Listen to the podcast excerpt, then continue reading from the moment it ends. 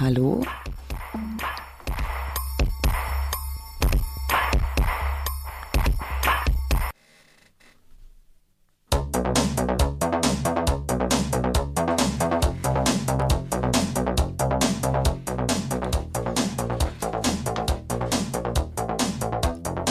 Ja, willkommen heute zu Radio Bleiberecht auf Radio Dreieckland 102,3 und im Internet.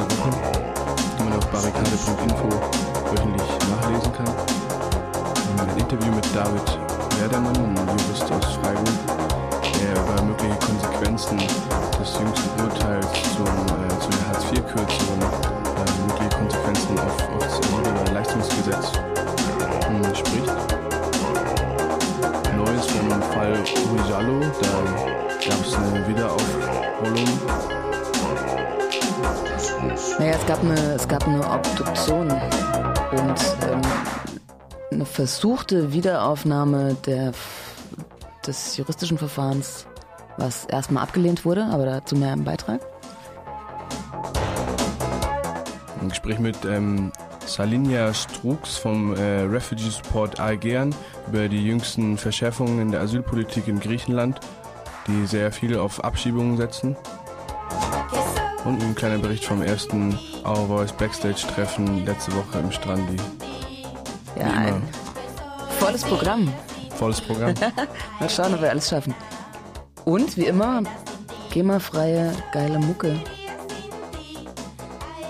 Yes, Sukiamo äh, mit dem Track Ke Pena Sinti.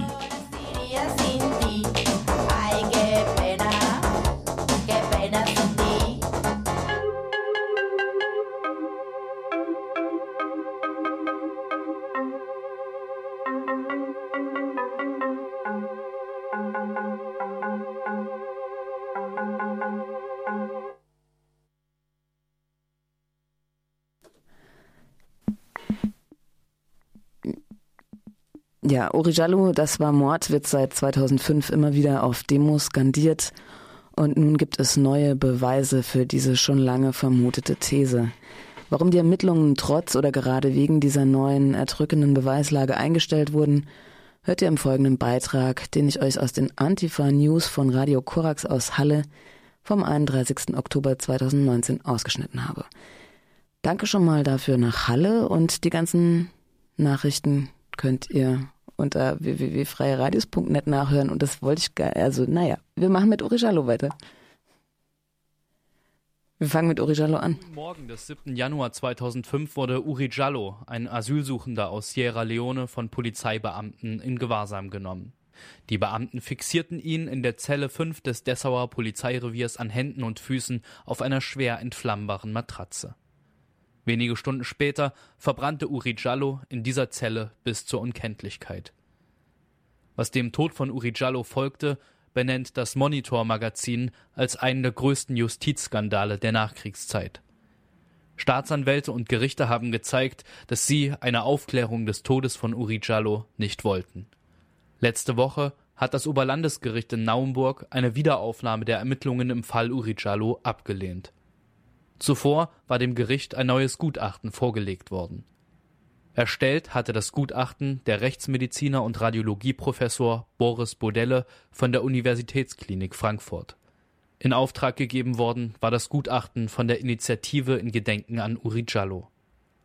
Nach der Ablehnung des Oberlandesgerichts in Naumburg hat die Initiative das Gutachten Anfang dieser Woche an die Öffentlichkeit gegeben. Wir haben heute zusammen mit der Kommission Ergebnisse eines forensic-toxikologischen Gutachtens vorgestellt, was wir im August diesen Jahres in Frankfurt am Main haben anfertigen lassen, im Auftrag der Initiative in Gedenken an Uri Jallo und im Beisein der äh, Internationalen Untersuchungskommission im Fall haben wir uns die CT-Aufnahmen, das heißt die computertomografischen Aufnahmen äh, von 2005 präsentieren lassen. Also bei dieser ersten Autopsie wurden ja keine Röntgenbilder angefertigt. Die äh, Anwältinnen haben das dann beantragt, die Staatsanwaltschaft äh, hat sich verweigert und daraufhin wurde dann der Körper von Uri Jallo nach, nach Frankfurt gebracht, Frankfurt-Main in die Universitätsklinik und dort wurden dann Röntgenaufnahmen gemacht. Und im Gutachten des Professor Dr. Bratzkes wurde dann gesagt, okay, seine Nase war gebrochen, aber man kann nicht feststellen, ob das zu Lebzeiten passiert ist oder eben nach dem Tod. Und wir mussten feststellen, dass es ja, es gibt diesen Nasenbeinbruch, aber der Nasenbeinbruch geht weiter in den Kopf rein und wir sprechen jetzt von einem Schädelbruch. Also es geht durch die Siebhallenplatte in der Nase durch bis in den Schädel rein und eine drei Zentimeter lange Bruchlinie ist da halt zu erkennen. Und was ganz eindeutig auch sichtbar ist, ist, dass das Weichteilgewebe, also um die Nase herum, aufgedunsen ist sozusagen und es sieht halt ganz klar nach einem Hämatom aus. Das heißt, es ist unterblutet und eine Unterblutung kann nur stattfinden, wenn der Mensch noch gelebt hat. Also wenn die Nase quasi nachträglich gebrochen wäre, beim Leichentransport oder was auch immer da gesagt wurde oder unterstellt wurde, äh, ist das jetzt widerlegt, weil es eben eine Hämatombildung gibt. Gleiches gilt für die Rippen.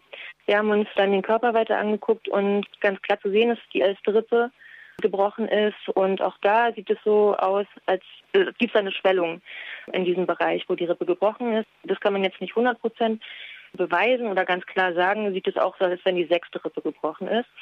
Ähm, also Fazit dessen, was heute präsentiert wurde, die Ergebnisse eines forensik-radiologischen Gutachtens, in dem gezeigt wird, dass Uri Jallo weitaus mehr Verletzungen aufweist als die, die bereits bekannt sind und dass diese Verletzungen zu Lebzeiten entstanden sind. Das sagt Nadine von der Initiative in Gedenken an Uri Jallo. Das neue Gutachten zeigt, dass nicht nur das Nasenbein von Uri Jallo gebrochen war, sein Schädeldach, sein Nasenbein, die Nasenscheidewand und eine Rippe waren gebrochen. Diese Verletzungen sind Uri Jallo offensichtlich vor dessen Verbrennungstod zugefügt worden. Das bedeutet, dass das, was wir eigentlich von Anfang an gesagt haben, nämlich dass Uri Jallo da von den Polizisten misshandelt worden ist und sie ihn angezündet haben, dass dieser Argumentation weitere Fakten hinzugefügt wurden. Das heißt, diese Misshandlung, also wir haben ja mal gesagt, er muss wahrscheinlich schon bewusstlos oder tot gewesen sein, als angezündet wurde.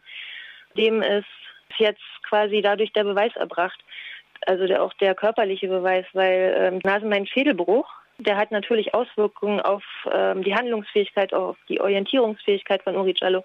Und zusammen mit den forensischen toxikologischen Befunden, nämlich dass er kein Kohlenmonoxid im Herzblut hatte und auch keinen auffälligen äh, Noradrenalinkoeffizienten im Urin, bedeutet das, dass er definitiv bewusstlos oder tot war. Ja, also all diese drei Faktoren, die sprechen ganz eindeutig dafür. Wir werden jetzt mit diesem Gutachten weitergehen, also wiederum dann zu medizinischen Experten, weil das ist nur ein radiologischer Bericht, der jetzt weiter geprüft werden muss und natürlich weitere Untersuchungen zu veranlassen sind. Die Untersuchungen werden wir selber vornehmen, aber wir hatten diese Ergebnisse auch dem Oberlandesgericht Naumburg, was das Klageerzwingungsverfahren jetzt sozusagen beendet hat letzte Woche. Das äh, Gutachten war Teil und sie haben es halt einfach auch nicht für voll genommen. So, also das heißt, äh, dass wir ja einfach weiter weitergehen werden, weiter recherchieren werden mit anderen Experten zusammen, sie zu zwingen, die Ermittlungen weiterzuführen. Für das Oberlandesgericht Naumburg war das neue Gutachten kein Anlass, die Ermittlungen wieder aufzunehmen. Diese Entscheidung ist Teil einer Reihe ähnlicher Entscheidungen. Die Initiative in Gedenken an Uri Jallo hatte schon früh Belege gesammelt, dass sich Uri Jallo nicht selbst angezündet haben kann. Im Gegenteil hatte es mehrere Indizien gegeben, dass Uri Jallo getötet worden sein muss. Im April 2017 hatte sich der Dessauer Staatsanwalt Volker Bittmann dieser Auffassung angeschlossen. Er war nun davon ausgegangen, dass Uri Jallo nur durch das Hinzufügen von Brandbeschleuniger verbrannt worden sein kann. Als Motiv nannte Bittermann Vertuschung und benannte konkrete Verdächtige aus den Reihen der Dessauer Polizei. Kaum hatte Volker Bittmann dies zu den Akten gegeben, wurde ihm der Fall entzogen und an die Staatsanwaltschaft Halle übergeben. Die Staatsanwaltschaft Halle stellte das Verfahren kurz darauf ein. Letzte Woche Donnerstag hat nun das Oberlandesgericht in Naumburg eine Beschwerde gegen diesen Vorgang zurückgewiesen. Von dieser Stelle ist klar, es wird kein neues Verfahren geben. Das bedeutet erstmal, dass Sachsen-Anhalt da jetzt raus ist. Der Fall ist in Sachsen-Anhalt selber jetzt abgeschlossen. Die Familie hat das entschieden, der Bruder ist ja hier, wir haben darüber gesprochen. Die Familie geht vor das Bundesverfassungsgericht und reicht eine Klage ein. Und wenn die abgelehnt wird, dann kann der Fall zum Europäischen Gerichtshof. Also juristisch ist es jetzt einfach nur in Sachsen-Anhalt abgeschlossen. Das Ende wird dann kommen, wenn wir sagen, jetzt ist es zu Ende, jetzt ist die Wahrheit ans Licht gekommen und jetzt ist der Fall aufgeklärt. Und das entscheidet nicht die Justiz, die sogenannte, der sogenannte Rechtsstaat, sondern das entscheidet die Familie, das entscheiden die Aktivistinnen und das entscheidet die Öffentlichkeit. Auf der Pressekonferenz der Initiative in Gedenken an Uri Jallo Anfang dieser Woche wurde unterdessen klargemacht, der Fall Uri Jallo ist nicht einfach ein Einzelfall. Er ist in einem gesellschaftlichen Kontext zu sehen. Das heißt, ein bundesdeutscher und ein europäischer Kontext, das heißt, ein Kontext von rassistischer Polizeigewalt. Wir haben überhaupt kein Vertrauen in, in staatliche Aufklärungsorgane. Die gleichen Erfahrungsschatz haben auch viele andere Angehörige oder Angehörigeninitiativen in den anderen europäischen Ländern. Aber wir haben jetzt auch nochmal gemerkt, indem es waren äh, Angehörige aus Großbritannien da, aus Italien, aus Österreich, aus Frankreich, aus der Türkei. Initiativen, die für die Aufklärung verschiedener Polizeimorde oder von Polizisten ermordeten äh, Menschen kämpfen und sich dafür einsetzen, dass die Fälle aufgeklärt werden. Und die haben alle die gleichen Erfahrungen gemacht, die wir halt machen. Es ist, es ist etwas, wo wir eine gemeinsame Analyse der, der Strategien, der Vertuschung sozusagen führen, um halt zu sehen, wie können wir unsere Kämpfe stärken, also uns gegenseitig stärken, aber vor allem auch, wie können wir mit einer gemeinsamen Stimme in der Öffentlichkeit und in der Weltöffentlichkeit sprechen. Urijallo ist kein Einzelfall, das wissen wir, und es ist auch kein, es sind keine Einzelfälle, die wir in Deutschland erleben. Und diese Zunahme, die hier stattfindet, die erleben genauso die Freundinnen in den verschiedenen anderen europäischen Ländern. Und wir müssen zusammenkommen, um die Zivilgesellschaft aktivieren und die Solidarität einfordern. Wir sagen halt, wer schweigt, stimmt zu. Und deswegen fordern wir die Solidarität aller Menschen. Es geht hier um uns als Menschen. Wir sind alle Menschen. Es ist egal, woher ein Mensch kommt. Wenn Menschen einfach umgebracht werden von Polizisten, von Security, von wem auch immer aus rassistischen Gründen gemordet wird, so, dann geht uns das alle was an. Wir wollen in so einer Gesellschaft nicht leben. Wir wollen so nicht zusammenleben mit Menschen. Und deswegen müssen wir das alle zusammen angehen. Und unsere ähm, Kraft besteht darin, dass wir eben Menschen zusammenbringen wollen auf der Ebene des Menschseins.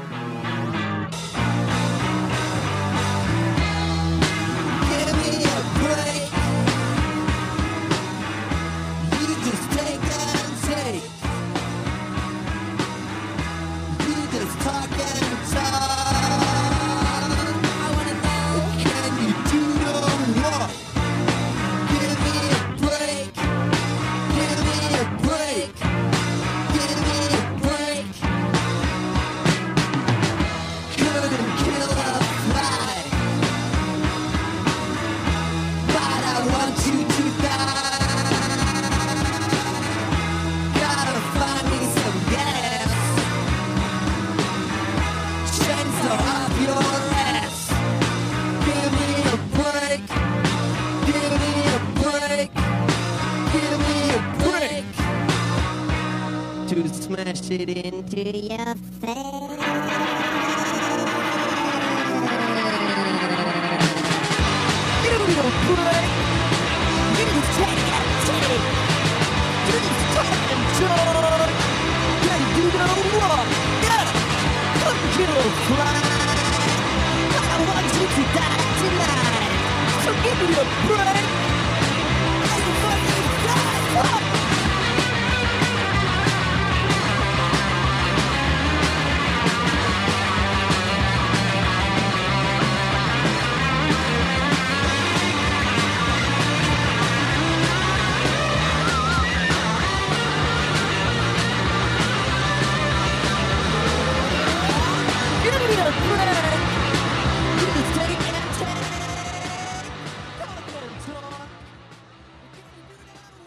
Jahre nach der Einführung von Hartz IV hat die Bundes das Bundesverfassungsgericht vor zwei Wochen Leistungskürzungen über 30 Prozent für verfassungswidrig erklärt. Unser Kollege Fabian aus dem Morgenradio hat mit dem Juristen David Werdemann gesprochen, welche Konsequenzen das Urteil mh, auch für äh, das Asylbewerberleistungsgesetz haben könnte.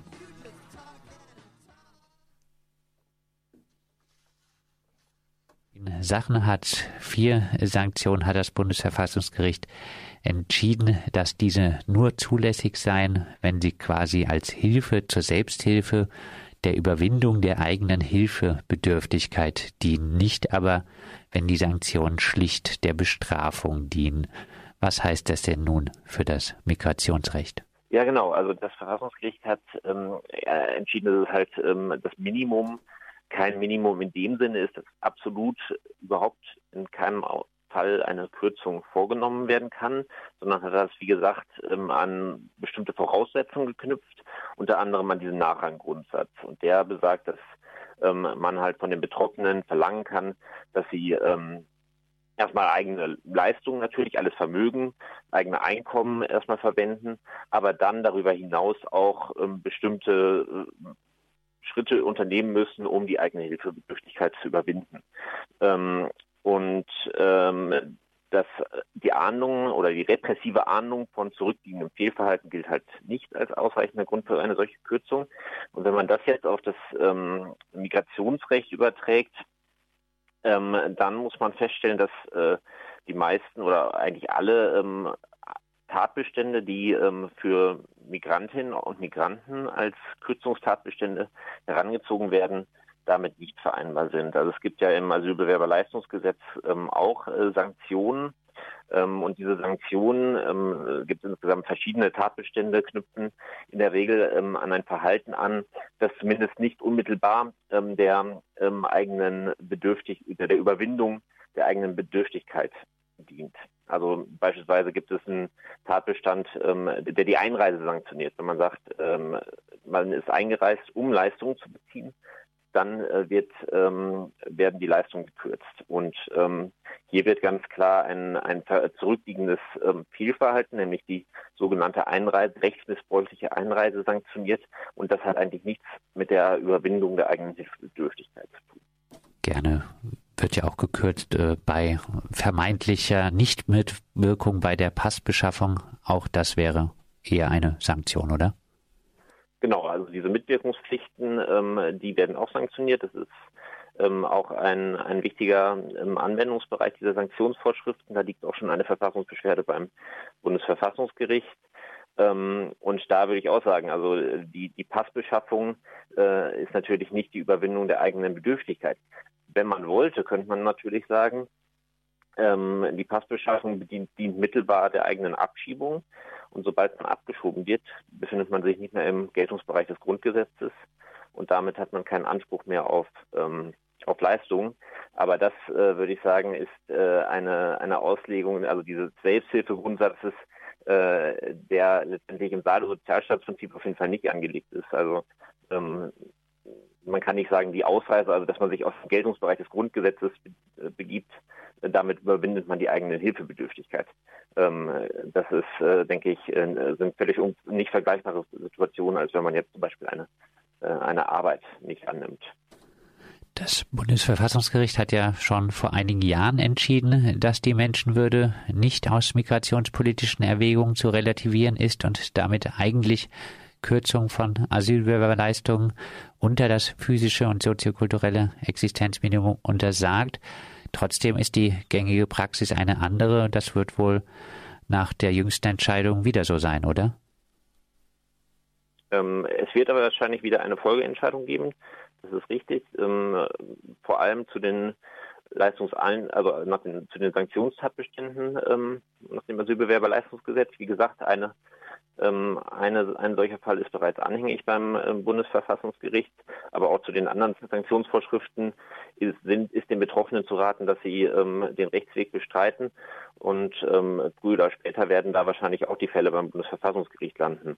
Etwas anderes ist auch noch die Grundleistung, weil die wurden ja auch trotz der letzten Verfassungsgerichtsentscheidung, wo man, da ging es ja nicht um die Sanktionen, sondern um die Grundleistung, ähm, äh, die wurden jetzt danach, nach der Verfassungsgerichtsentscheidung ja weitgehend angeglichen.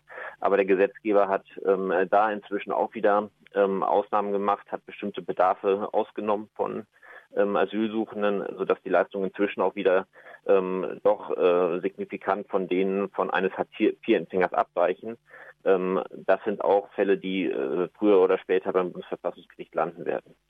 Ein Asylsuchender hat ein anderes Existenzminimum als ein Hartz-IV-Empfänger. Das muss man auch erstmal äh, so konstruieren. Du denkst aber also, dass äh, die Klagen äh, spätestens vor dem Bundesverfassungsgericht dann Erfolg haben müssten. Ja, also davon äh, ist auszugehen. Ähm, man sollte auf jeden Fall, also den Betroffenen zu raten, äh, immer eigentlich den, den Rechtsweg zu bestreiten und ähm, entsprechend auf eine Vorlage auch hinzuwirken, weil ähm, letztendlich jeder Sozialrichter, jede Sozialrichterin hat das Recht, wenn es von der Verfassungswidrigkeit eines solchen Tatbestandes überzeugt ist und dieser Tatbestand einschlägig ist, diese Norm dem Bundesverfassungsgericht vorzulegen.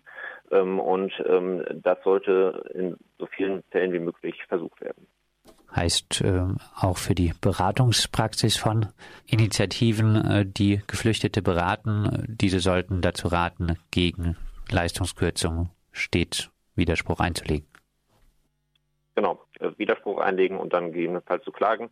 Ähm, das ist eigentlich, also nach, dem, nach dieser Entscheidung ist das eigentlich bei, ähm, bei jedem ähm, Kürzungsbescheid, aber auch eigentlich bei den anderen Bescheiden, wo bei den normalen Leistungsbescheiden, wo, wo jetzt ja auch äh, relativ abgesenkte Leistungen ergehen, ist das eigentlich immer zu raten. Ähm, und man kann sich da dann immer auf, ähm, auf die Entscheidung auch des äh, Bundesverfassungsgerichts jetzt von dieser Woche berufen. Soweit zu den Asylbewerberleistungen. Könnte das Urteil noch auf andere Gruppen Auswirkungen haben? Ja, es gibt ja noch eine ähnliche Diskussion ähm, im Migrationsrecht auch bei Unionsbürgerinnen und Unionsbürgern, die materiell nicht freizügigkeitsberechtigt sind, also die ökonomisch jetzt nicht äh, unmittelbar aktiv sind. Ähm, und da hat der Gesetzgeber in den vergangenen Jahren auch verschiedene ähm, Gesetze erlassen, die verhindern sollen, dass diese Personen weiter Leistung beziehen können. Und die Idee ist so ein bisschen auch dort, dass man das Sozialrecht letztendlich für aufenthaltsrechtliche Zwecke in Anspruch nimmt und sie ähm, über das Sozialrecht auch zur Ausreise bewegt. Ähm, und auch dieser, ähm, dieser Aspekt, der dürfte auch nach dieser jetzigen Entscheidung nicht mehr zu halten sein. Ähm, das hat allerdings auch das Bundessozialgericht bisher ähm, auch so entschieden. Also das Bundessozialgericht hat immer diese Schlupflöcher, die der Gesetzgeber immer noch erlassen hat, dahingehend ausgelegt, dass dann doch noch Leistungen äh, erbracht werden müssen. Das ist jetzt sozusagen verfassungsrechtlich auch ähm, bestätigt worden, dass das Verfassungsrecht eine solche Leistungsgewährung gebietet.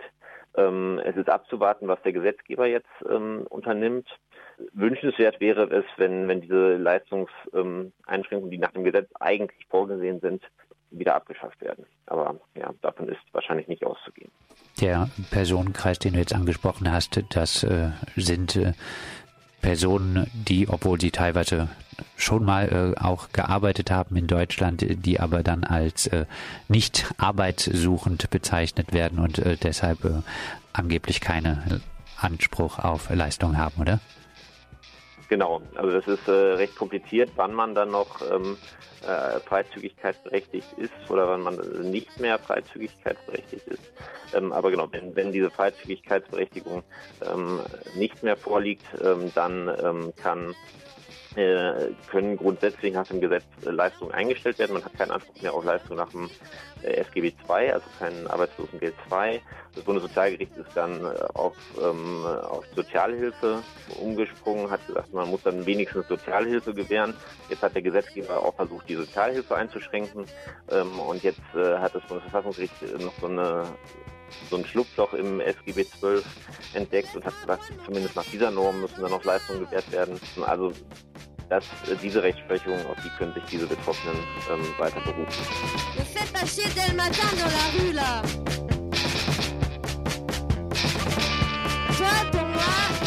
Me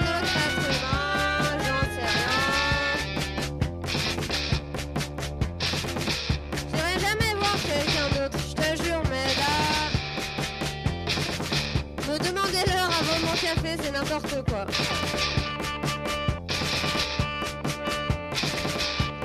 Demandez-leur avant le café. N'importe quoi.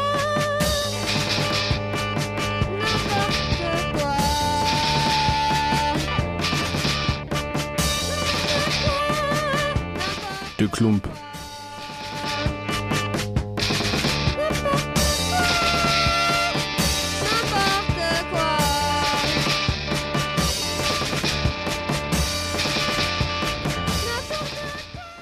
Jetzt kommen wieder Auszüge aus der Antira-Wochenschau, einmal vom 19.11. und vom 11.11. Die komplette Wochenschau findet ihr unter www.antira.org oder bei barrikade.info.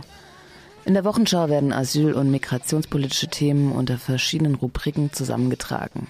Sie entsteht in der Schweiz, weshalb auch immer schweizspezifische Themen behandelt werden. Hier unsere Auszüge und ihr. Auch die ganze Wochenschau ist interessant. Checkt's im Netz. Katastrophe für Geflüchtete in Griechenland. Die Asyllager auf den griechischen Inseln sind überfüllt.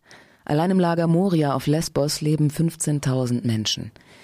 Die Lebensbedingungen sind schlecht und drohen mit dem kommenden Winter noch schlimmer zu werden. Während die EU tatenlos zuschaut, hat die griechische Regierung verkündet, MigrantInnen aufs Festland bringen zu wollen. In den vergangenen Wochen seien mehr als 7000 MigrantInnen aufs Festland gebracht worden. Bis Jahresende sollen 20.000 MigrantInnen von den Inseln aufs Festland gebracht werden. Gleichzeitig ist vorletzte Woche aufgeflogen, dass die griechische Regierung im letzten Jahr 60.000 MigrantInnen gegen ihren Willen zurück in die Türkei abgeschoben hat. Solche Pushbacks sind nicht nur illegal, das heißt völkerrechtswidrig, Sie sind auch menschenverachtend, denn immer wieder berichten Migrantinnen von der griechischen Polizei verprügelt, ausgeraubt, eingesperrt und schließlich in die Türkei zurückgebracht worden zu sein.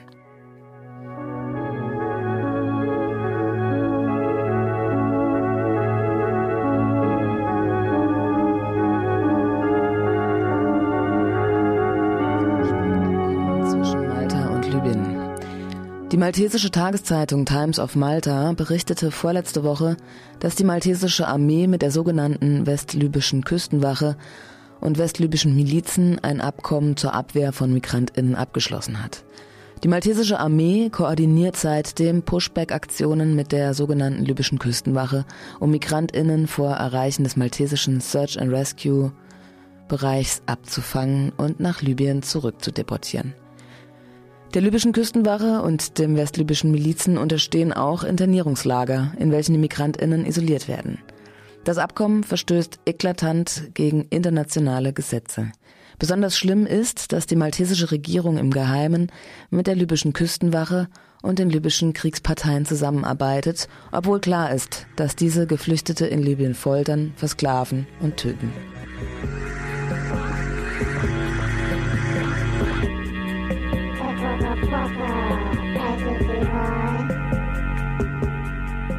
Der italienische Präsident Giuseppe Conte hat sein Abkommen zur Eindämmung der Migration mit Libyen gerade erst um drei Jahre verlängert. Es geht um Geldzahlungen für die Hafenzentren in Libyen sowie um die Ausbildung und Finanzierung der sogenannten libyschen Küstenwache.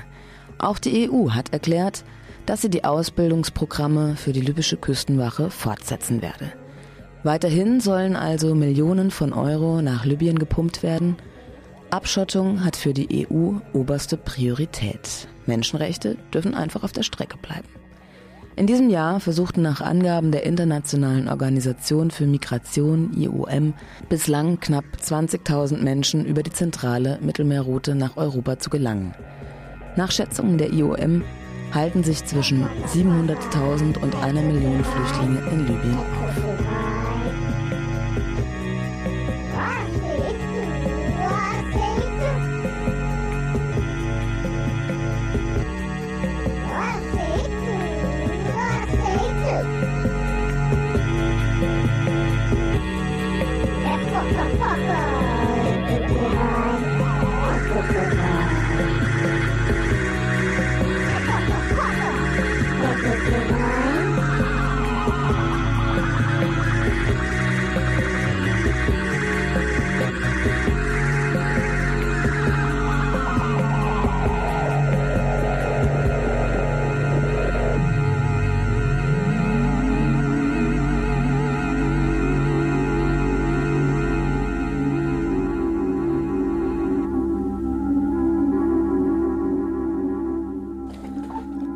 Abschottung als Wachstumsmarkt. Beim Umgang mit Abschiebungen, der Abwehr von Migrantinnen oder der Mithilfe bei der Identitätsabklärung machten afrikanische Staaten der EU in den letzten Monaten weitreichende Zugeständnisse. Beispielsweise hat sich Äthiopien verpflichtet, innerhalb kurzer Frist Reisepapiere auszustellen, wenn europäische Behörden Äthiopierinnen abschieben wollen. Genau das hatten verschiedene afrikanische Länder kürzlich noch kategorisch abgelehnt. Wie erklärt sich die plötzliche kooperative Haltung Äthiopiens? Als Antwort meinten die europäischen Behörden, dass sie dafür mit Äthiopien mittels finanzieller Instrumente zusammengearbeitet hätten. Die EU hat sich also die Zustimmung gekauft. Konkret besitzt die EU neuerdings vier politische Instrumente, um sich in Sachen Migrationsabwehr die Kooperation der afrikanischen Staaten zu kaufen. Zum einen den Emergency Trust Funds for Africa. 2015 hatte die EU versucht, über 30 afrikanische Staaten zu einer Art Generalabkommen in Sachen Migrationsstopp zu bewegen. Dazu legte sie den EU Emergency Trust Fund for Africa, EUTF, auf. Mittlerweile sind in diesen Fonds rund 4,6 äh, Milliarden Euro geflossen, gespeist vor allem aus europäischen Entwicklungsgeldern. Offiziell dient der EUTF dazu, Fluchtursachen zu bekämpfen und Migration besser zu steuern. Im Fall von Äthiopien hieß das, das Land bekam für kurze Zeit Geld. Dann folgte eine lange Pause, fast das ganze Jahr 2017 solange die Außenkommission der EU die Abschiebekooperation aushandelte. Am 6. Dezember 2017 einigten sich die EU und Äthiopien in einer stillen Übereinkunft auf das Rücknahmeabkommen. Und sofort drehte die EU den Geldhahn auf. Nur sechs Tage später wurden 38 Millionen Euro aus dem EUTF für Äthiopien bewilligt. Insgesamt bekam das Land seither über 168 Millionen. Entwicklungshilfe als Lohn für Migrationskontrolle. Das andere Instrument ist das außenpolitische Instrument. Für die Entwicklungshilfe ist künftig kein eigenes Budget mehr vorgesehen. Der EU-Entwicklungsfonds EDF verschwindet. Er geht auf im außenpolitischen Instrument für Nachbarschaft, Entwicklung und internationale Kooperation.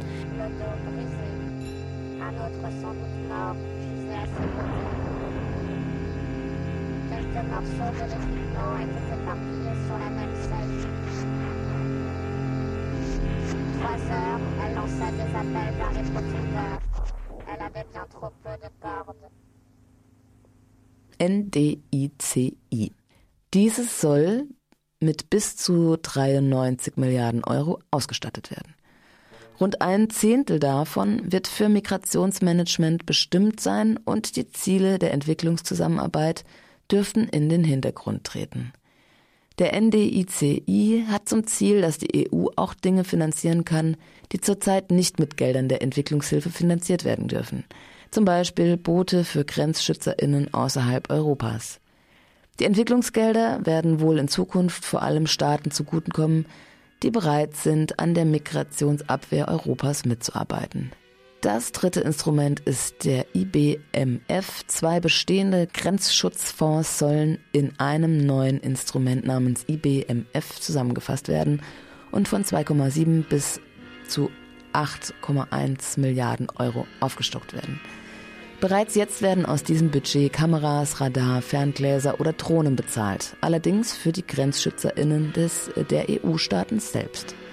Neu können Drittstaaten in Zukunft direkt Geld aus dem Grenzschutzfonds bekommen. Was mit all diesen Geldern aus der Migrationsabwehr Europas geschehen soll, das lässt sich zum Beispiel am Niger beobachten. Unter anderem hat Niger sich als Parkplatz für evakuierte Geflüchtete aus Libyen zur Verfügung gestellt, die die EU nicht selber aufnehmen will. 27 Millionen Euro hat das UN-Flüchtlingshilfswerk UNHCR dafür aus dem EUTF bekommen. Hier zeigt sich die Absurdität der europäischen Abschottung in seiner ganzen Deutlichkeit. Die EU bezahlt einerseits die libysche Küstenwache, damit sie Geflüchtete vom Mittelmeer zurück nach Libyen schleppt und bezahlt dann nochmal das UNHCR in Niger, damit diese die Menschen aus genau diesen libyschen Lagern befreit, in welche sie die libysche Küstenwache zuvor steckte.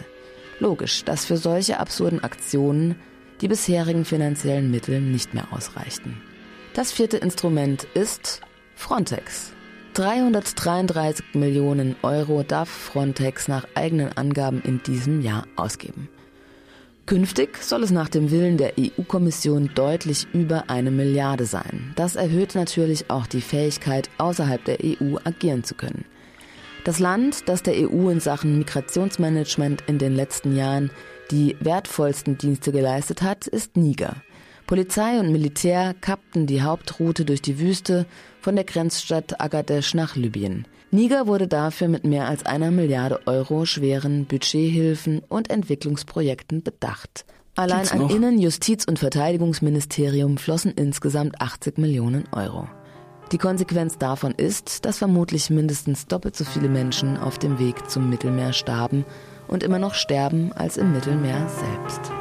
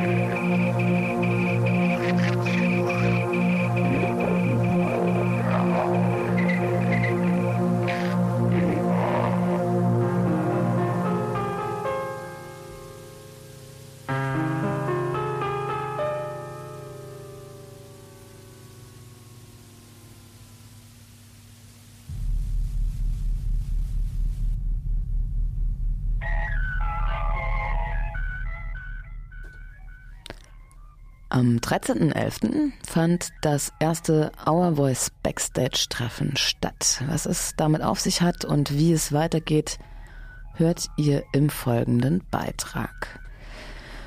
Und gestern, na ja, vielleicht erzähle ich irgendwie noch was. Naja, ich, nee, ich erzähle euch noch was zu Our Voice, weil für alle, die es nicht wissen, das Our Voice ist die geflüchteten Redaktion bei Radio Dreieckland die in verschiedenen Sprachen die Lebenswelt von Geflüchteten in Freiburg und der Welt beleuchtet und in unser Radio bringt. Geflüchtete erzählen von ihren Erfahrungen auf der Flucht, von den Problemen des Ankommens in Deutschland, aber auch von ihrem alltäglichen Leben. Außerdem berichten sie über aktuelle gesellschaftspolitische Entwicklungen rund um Flucht, Asyl und Migration und aktuelle Ereignisse zum Thema in Freiburg und in der Region. Die Sendung richtet sich an Geflüchtete und Nicht-Geflüchtete. Außerdem ist die Redaktion offen für neue Redakteurinnen, die dann Fluchterfahrung haben sollten, aber nicht unbedingt journalistische Vorkenntnisse mitbringen und bei Interesse kann Mensch sich dann an ourvoice.rdl.de wenden, dahin schreiben. Naja, und eben auch äh, als Mensch ohne Fluchterfahrung bietet die Redaktion was an, und zwar im Hintergrund, und zwar Our Voice Backstage. Und jetzt kommt der Beitrag. Gestern war das erste Our Voice Backstage-Treffen. Ja. Wie war das denn? Das war super. Ähm, es gab ich weiß nicht mehr, wie viele Leute da, ungefähr so 15 waren wir. Ja, und mh, ich glaube, das war eher informell, das war nicht so was Großes. Wir waren an einem Tisch alle zusammen und haben letztendlich einfach uns ausgetauscht, ein bisschen über Our Voice erzählt erstmal, über unsere, unser Projekt beim Radio Dreieckland, über die anderen Veranstaltungen, die wir machen und warum wir so ein Backstage brauchen, warum wir Unterstützung brauchen. Ihr habt dann auch euch überlegt, wie das funktionieren kann? Ja, genau, das soll eigentlich so funktionieren. Das ist, also Our Voice organisiert ja immer irgendwelche Veranstaltungen, sei es so ähm, Meet and Feed Information oder keine Ahnung, Empowerment Workshops oder so. Aber wir brauchen halt immer wieder Unterstützung. Wir brauchen manchmal so zum Beispiel Leute, die uns irgendwo hinfahren. Wir brauchen Leute, die mit uns Transpis malen oder ähm, einkaufen gehen und so. Und zum Beispiel, wir haben dieses Jahr ähm, Afrika Day organisiert und ähm, wir hätten auf jeden Fall ganz viele Menschen gebraucht danach zum Aufbauen, zum Abbauen und ja, sowas bei sowas zum Beispiel könnte man den Leuten schreiben und sagen, okay, wir brauchen jemanden für die Theke oder wir brauchen jemanden, der zum Beispiel beim Saubermachen hilft und ja, wir haben uns halt einfach überlegt, eine Mailingliste, einen Verteiler, einen E-Mail-Verteiler zu machen, wo wir einmal im Monat einfach den Leuten erstmal unser Newsletter für den nächsten Monat schicken, was, wo die Leute schon wissen, welche Aktivitäten gibt es und eine Pad dazu, wo es steht, welche Aufgaben es geben, es gibt und die Leute können sich einfach da rein eintragen und sagen, ja, ich mag das, damit jeder halt einfach weiß, diese Aufgabe ist schon übernommen und nach den Veranstaltungen kann man das immer wieder löschen. Dann haben wir nur einen Link für ein Pad und wir haben eine E-Mail an alle. Und, aber dann dazu hatten wir auch eine Liste, haben wir auch eine Liste durchgegeben, wo die Leute sich also ihren Namen, ihre Kontakte und auch das, was sie anbieten können. Das kann auch, das muss nicht unbedingt sowas wie Autofahren, das kann auch sein, dass jemand halt Kontakt zu der linken Szene hat, weil wir halt vielleicht, wir von Our Voice nicht unbedingt diese Kontakte haben, wir kennen nicht unbedingt so viele Leute, wir kennen uns nicht so gut mit so administratorischen Sachen und der Stadt und so. Wir können auch nicht selber so Demos anmelden. So zum Beispiel, das ist ein Bürgerrecht zum Beispiel. Und sowas könnte jemand anderes übernehmen, der Teil von Our Voice Backstage ist. Die Leute könnten uns mit anderen verbinden, mit anderen Organisationen und so weiter. Das ist zum Beispiel das, was jemand vom Backstage machen kann. Das ist eine sehr gute Idee und scheinbar gibt es da ja auch äh, Interesse, euch zu unterstützen, wenn da jetzt gestern schon 15 Leute waren. Ich habe es leider nicht geschafft, aber ich würde auch sehr gerne auf so einen Verteiler und wahrscheinlich wird es ja dann auch nochmal Folgetreffen geben, ja. um neue Leute einzuladen. Ja, jetzt ist es noch nicht so konkret, weil es ist wirklich nicht so als irgendwelche Verein gedacht oder so, so, wo die Leute unbedingt irgendwas machen, leisten müssen oder so oder unbedingt erscheinen müssen. Deswegen muss man auch mit den Leuten schauen, wie denn, was der nächste Schritt wäre. Zum Beispiel haben wir überlegt, auch auf der Webseite vielleicht irgendwas zu haben, eine Seite zu haben, wo diese Information erstmal klar ist. Ähm, our Voice Backstage, so und so, so kann man sich anmelden, so kann man mitmachen und so. Dann haben die Leute schon ähm, so eine Kontaktseite oder eine Seite, wo sie gleich Kontakt mit uns aufnehmen können. Und äh, als nächstes, was kommt, äh, das kommt wahrscheinlich ein Treffen oder so, aber das ist noch nicht so klar. Das werden wir auch kommunizieren. Also es geht eher um ein loses Netzwerk. Ja. Und es wird auch nicht jeden Tag Verteiler-Mails geben, Ja. sondern einmal im Monat ein Newsletter. Ja. Wenn ich jetzt ähm, das hier gehört habe und mich dafür interessiere, wo finde ich die Homepage? Welche Adresse ist das? Die Homepage gibt es noch nicht. Du kannst aber uns schreiben an ourvoice.rdl.de. Und ja, wir tragen dich in diesem E-Mail-Verteiler, wir geben dir die Informationen, aber demnächst gibt es wahrscheinlich schon die Webseite. Und auf jeden Fall ist es auch schon eine Art Aufgabe vom Backstage, diese Seite auch zu unterstützen oder äh, zu erstellen, zum Beispiel. Ja, alles klar. Also jemand, der gut in Homepages machen ist, äh, ist jetzt schon mal aufgerufen. Ja. Ich bedanke mich bei dir und ähm, bin gespannt, wie es mit dem Backstage weitergeht. Danke. Nadmiaru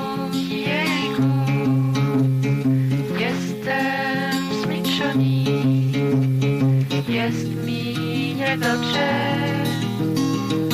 Nadmiaruki jejku. Nadmiaruki jejku. Jestem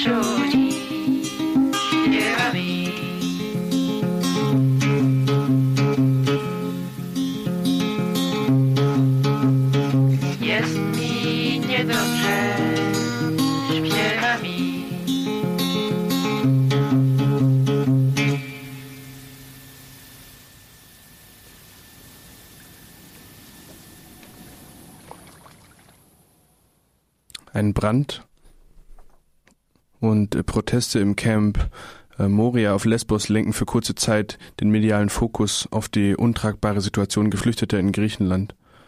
Im gleichen Zug ähm, keimen wohlbekannte rhetorische Bilder wieder auf. Eine neue Flüchtlingskrise sei im Gang, obwohl lange nicht so viele Menschen die Ägäis überqueren wie 2015. Die rechtskonservative griechische Regierung nutzt die Gelegenheit, um Verschärfungen im Asylrecht anzukündigen. Radio Korax hat mit Salilia Strus von Refugee Support Aegean über den Einfluss der neuen Regierung auf die Lage Geflüchteter in Griechenland geredet.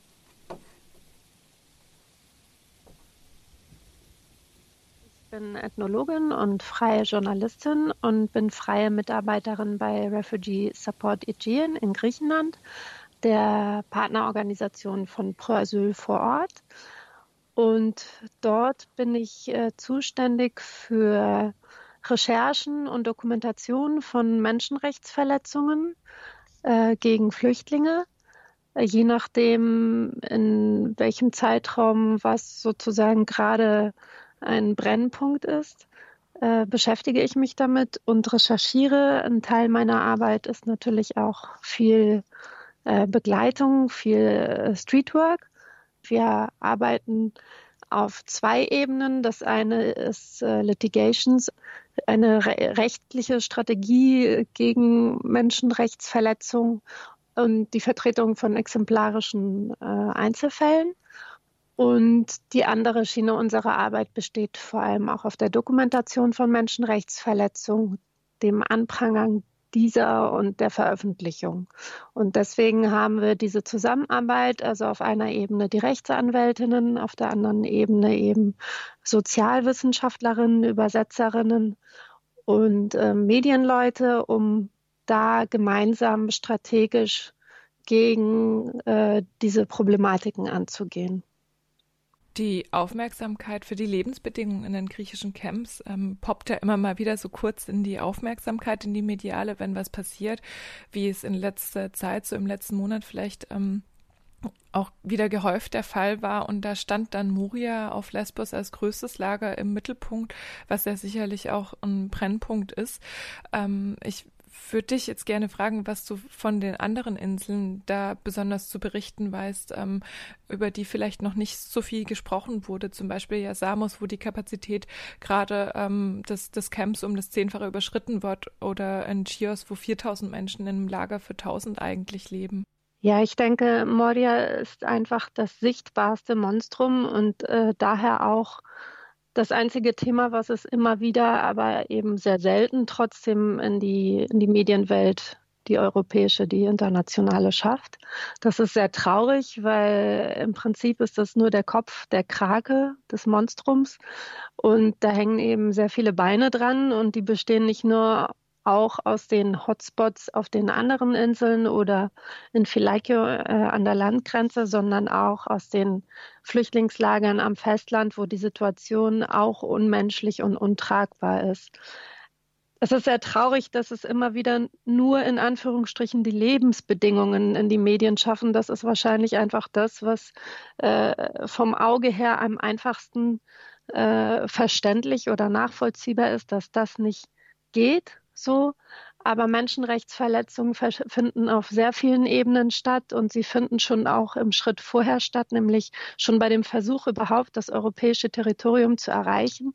Jetzt steht natürlich ständig in den Medien wieder, Griechenland ist wieder der Hauptankunftsort für Geflüchtete in Europa. Dann wird das Wort Flüchtlingskrise in den Raum geworfen und wir haben überhaupt gar nicht so hohe Ankunftszahlen wie zum Beispiel 2015. Und die Krise ist ja nicht da, weil äh, Geflüchtete hier ankommen. Wir haben ja eine Unterbringungskrise, wir haben eine Krise in der Flüchtlingspolitik. Wie gesagt, also man kann viel jetzt über die einzelnen Hotspots auf den Ägäisinseln erzählen. Auf Kos sind die, ist die Situation auch völlig unmenschlich. Äh, auf Chios, selbst auf äh, Leros, überall. Ähm, es ist untragbar. Menschen schlafen ohne Obdach draußen auf dem Boden, auf dem Beton, vor den Lagern, hinter den Lagern, sind gefangen in diesem Freiluftgefängnis Ägäisinseln. Aber das Problem ist ja nicht nur diese Lebenssituation, sondern dieses ganze System. Das war ein ähm, Ausschnitt aus einem Interview, den Radio Korax, äh, äh, das Radio Korax geführt hat über die aktuelle Lage in Moria auf Lesbos. Und äh, wir können es leider nicht ganz spielen, weil die Sendung gleich schon wieder vorbei ist. Das könnt ihr aber im Internet auf freieradios.org oder ähm, auf der Webseite von Radio Korax nachhören. Genau. Ja, wir sind schon am Ende der Sendung angelangt und äh, wollen euch eigentlich noch ein paar Abschiebetermine nennen. Und zwar, was wir bisher wissen, was geplant ist, ist am 27.11.2019 eine Sammelabschiebung vom Baden Airpark in Karlsruhe nach Tirana, Albanien. Dann am 9. Dezember 2019 eine Sammelabschiebung nach Russland und am im Dezember sind weitere Sammelabschiebungen nach Nigeria geplant. Genaue Termine werden noch veröffentlicht bei Aktion Bleiberecht zum Beispiel.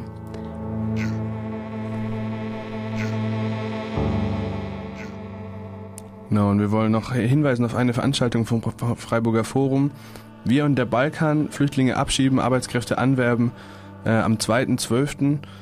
über die paradoxe Praxis eben des ähm, massiv Abschiebens. Hier, wir sagen es jedes Mal in der Sendung, mehrere Flüge pro Monat gehen vom Baden Airpark hier aus der Region äh, nach, auf den Balkan in die verschiedenen Länder. Und äh, auf der anderen Seite eben das Anwerben von qualifizierten ähm, Arbeitskräften aus dem Ausland. Darüber wird dieser Vortrag gehen. Und da haben wir einen ganz kurzen Ausschnitt noch von der äh, Rednerin dort, Eva Weber, Leiterin der Forschungs Forschungsgesellschaft Flucht und Migration e.V. Dann wir sagen also Tschüss. Die auch durch die Medien sehr breit gelaufenen Auseinandersetzungen über Deutschland als Einwanderungsland haben sehr stark die Entwicklung begünstigt, dass die Menschen nur die Integrationsmöglichkeiten von äh, Geflüchteten als wichtiges Kriterium ansehen, während die von der offiziellen Politik sowieso von vornherein aus der Gesellschaft ausgegrenzt werden und auch gar nicht mehr in die Öffentlichkeit treten sollen durch diese Einrichtung von Lagern, in denen die Kontakte zu den Menschen sehr unterbunden werden, in denen es fast keine Kontakte mehr gibt, dass das einfach so unter der Hand läuft und das wird von den vielen Initiativen stillschweigend hingenommen, ohne wahrzunehmen, dass eigentlich wir Deutschen ja eine ganz andere Verantwortung haben, gerade den Roma gegenüber und das überhaupt nicht geht, dass wir gerade gegenüber den Roma, die noch dazu keinen Staat haben, dass da unsere Proteste so eingeschlafen sind.